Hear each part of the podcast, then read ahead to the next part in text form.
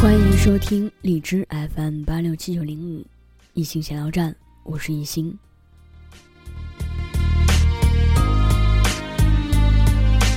今天所带来的这个话题可能会让有一些人觉得不舒服，但是我觉得这是一件挺重要的事儿。洗脑这个词语可能被传销的人给说坏了，其实呢，它是一个很好的词语。如果说的好听一点儿，叫系统升级。手机、电脑动不动就升级系统，可是人的脑子呢？上完学以后就再也不动了，过来过去就是那么多的知识量。有些呢不见得常用，就彻底遗忘了，所以脑容量越来越小。再这么发展下去，就要成为无脑人了，这比缺心眼儿还可怕。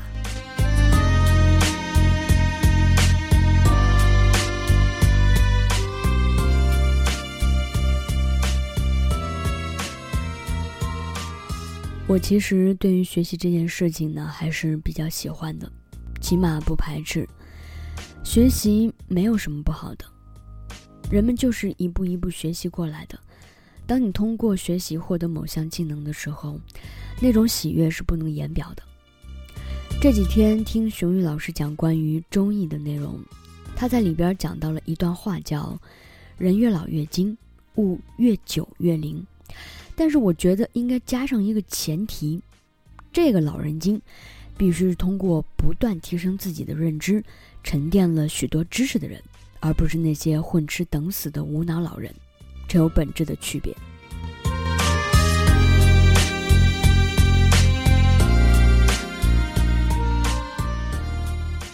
我曾经听过肖来老师说，人们会洗手、洗头、洗澡、洗衣服，可就是不洗脑，还坚决不洗，死活不洗。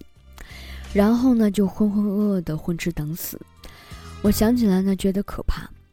我是稍微有点轻度强迫症的人，就是喜欢不停的洗手，总觉得手不小心就脏了。因为我的脑袋中呢有一个关于强迫症的概念，所以我会接受这样的我，然后慢慢克制这个现象，提示自己不用洗那么多。所以现在呢，还是在洗手。但是整个频次降低了。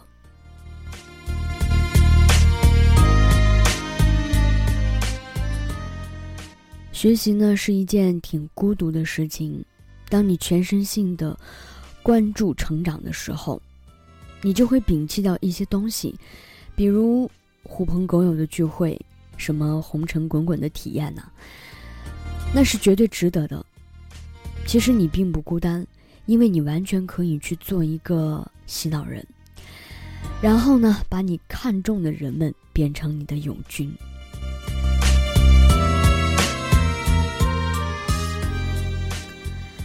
友军其实挺好找的，不需要往远了找，先从你的家人开始，和家人一起进步是一件很有意义的事情，也是必要的事情。家人的观点、想法同步。自然在沟通上呢就会非常的顺畅了，同时呢也缓和了许多所谓的中国家庭中存在的人民内部矛盾。因为改变外人呢有本质上的难度，不小心就会掉进肖来老师说过的一个大坑，就是为别人的事情操碎了心。所以呢，我先暂时放弃走外部这条路，就近原则，先改变我能掌控的范围。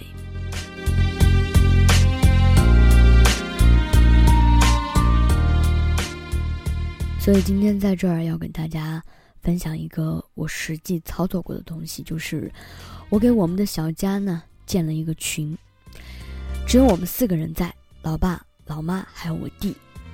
那取的名字呢叫做“小家家战队”哈，虽然幼稚了一点儿，但是略显亲密。战队呢，则说明我们不仅是家人，亦是战友，一起在一个战壕中学习的战友，谁都不能落下。我们有责任帮助自己的战友成长，同时呢，互相监督，互相鼓励。要知道，亲情之间的鼓励呢，要远大于其他。同时呢，也让我们之间永远有话题可讲，关系的相处呢，也就更大了一步。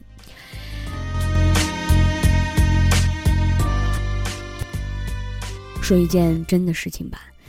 有一天早上，老爸呢，他分享了一篇微信的文章啊，文章的名字叫做《告诉孩子，几年的放纵换来的是一生的卑微》。然后呢，我就马上分享了读后感。这是属于一篇鸡汤文，里面的道理呢，所有看得懂字的人都知道，但是就是不做。然后就展开了关于学习的话题。那趁着热度呢，我就分享了硅谷来信的一封信，有没有更好的办法？然后让他们一边整理家务一边收听，并让他们听说完之后呢，要说说自己的感想。在我的鼓励下呢，老妈就先发言了啊，她说：“听后有感啊，就是防患于未然。”啊，只要有好的防御呢，才能解除一切一切隐患，这就很好了。哪怕说的不是那么具体，但是起码老妈在响应。然后我告诉他们，因为世界的发展呢，是我们这些普通人看不见的，起码不会很快的看到。所以呢，我们就需要找到一些在外面的，经常可以看到这些事情的人们，让他们把看到的说给我们听。有什么用呢？其实没有实际的用处，唯有开阔眼界。不要小看开阔眼界，它的用处非常之大。然后呢，老爸就竖了一个大拇指，我就立马假装批评的说：“呃，我说下次啊，你们也要多说说话啊，不能发表情了。看完文章呢，要说点自己的想法，然后这个东西呢，就会跑到自己的脑袋里面啊，然后这样子呢，就算是升级成功了。”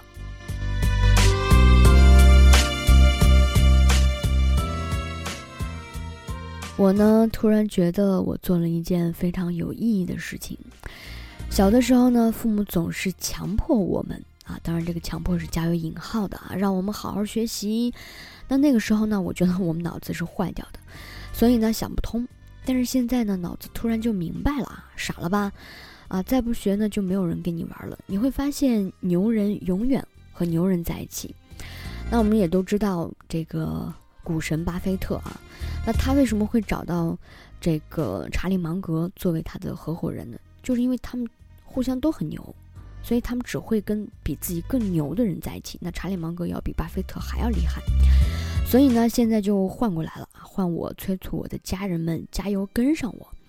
我就跟他们说：“我说如果你们要是不跟上我的话，到时候我就可以说傻了吧啊，我不跟你们玩了。”当然，这是一句玩笑话，但是经过长期的积累，我相信我们的小家呢幸福度会提高的。因为我一直都知道啊，没有什么事情比一家人一起学习进步更有意义。因为我长期不在爸妈的身边，那我能做的呢只有这些，共同学习的进步呢是唯一一个。让我们时刻感觉在一起的方式。于是呢，我就发现，嗯，我好像是突然找到了这个第一波的友军，也找到了一种和家人有效沟通的方式。那今天呢，我我在这个我的电台里面跟大家分享了我近期一直在着手着手做的这件事情。呃，我觉得还是挺好的，效果还是挺明显的。那很明显，我会跟我爸妈去聊很多的话题，然后呢，我也会让他们去开动自己的脑筋去思考每天我发给他们的一些东西。那前段时间呢，也是呃跟爸妈聊到说，比如说就是最近特别火的这个勒索病毒，对。然后我爸就告诉我说：“哎呀，我们这段时间好像都没有去打开电脑啊，去联网呀，等等的。”所以就把这个事情跟他讲通了之后，他觉得说：“哎，好像也不是特别恐怖恐怖的一件事情，来了之后就预防。”啊，就不会像怎么样怎么样，所以我觉得这是一种很好的聊天的方式。那同时，我觉得在因为我弟弟现在是在上高中，那我们在这个群里面的一些跟爸妈的互动呢，多多少少对他是有影响的。我弟弟因为他要上课，所以他手机不是经常带在身边的，他只有在周末啊，星期六、星期天的时候才能看到手机。呃，我觉得他看完我们聊天的一些。呃，就是记录啊什么的，我觉得对他应该是也有一些帮助的，所以我觉得这个方法是很好的。那么能够收听到我这期节目的朋友，你们不妨也可以试试看，啊，就是跟爸妈的沟通，当然我知道，就是有一些像我这样的年轻人，他跟父母之间的沟通是很顺畅的，但是其实多多少少就是可能大部分的。呃，家庭当中还是存在这种沟通问题，呃，总会觉得说啊，因为代沟，或者是因为可能我经常在外边，然后爸爸妈妈在另外一个地方，我们不在同一个城市里边，而造成了一些沟通上的障碍。那有时候可能父母亲就就根本听不进去你所讲的一些话，他觉得说，哎呀，你永远都是孩子，可能你说的话没有那么大的说服力。但是当你们共同学习了之后，那就不一样了，可能你的见解会比较深刻一些。当你在群里面跟父母沟通的时候，父母都会觉得说：“哎，我的孩子好像一直都在成长，啊，然后就会觉得说：哎，现在我好像可以反过来，让我的孩子成为我的老师，成为我的榜样。所以这个其实整个的，呃，效果是很好的。嗯，把这个方法分分享给大家。OK，那今天也就到此为止。”祝大家晚安。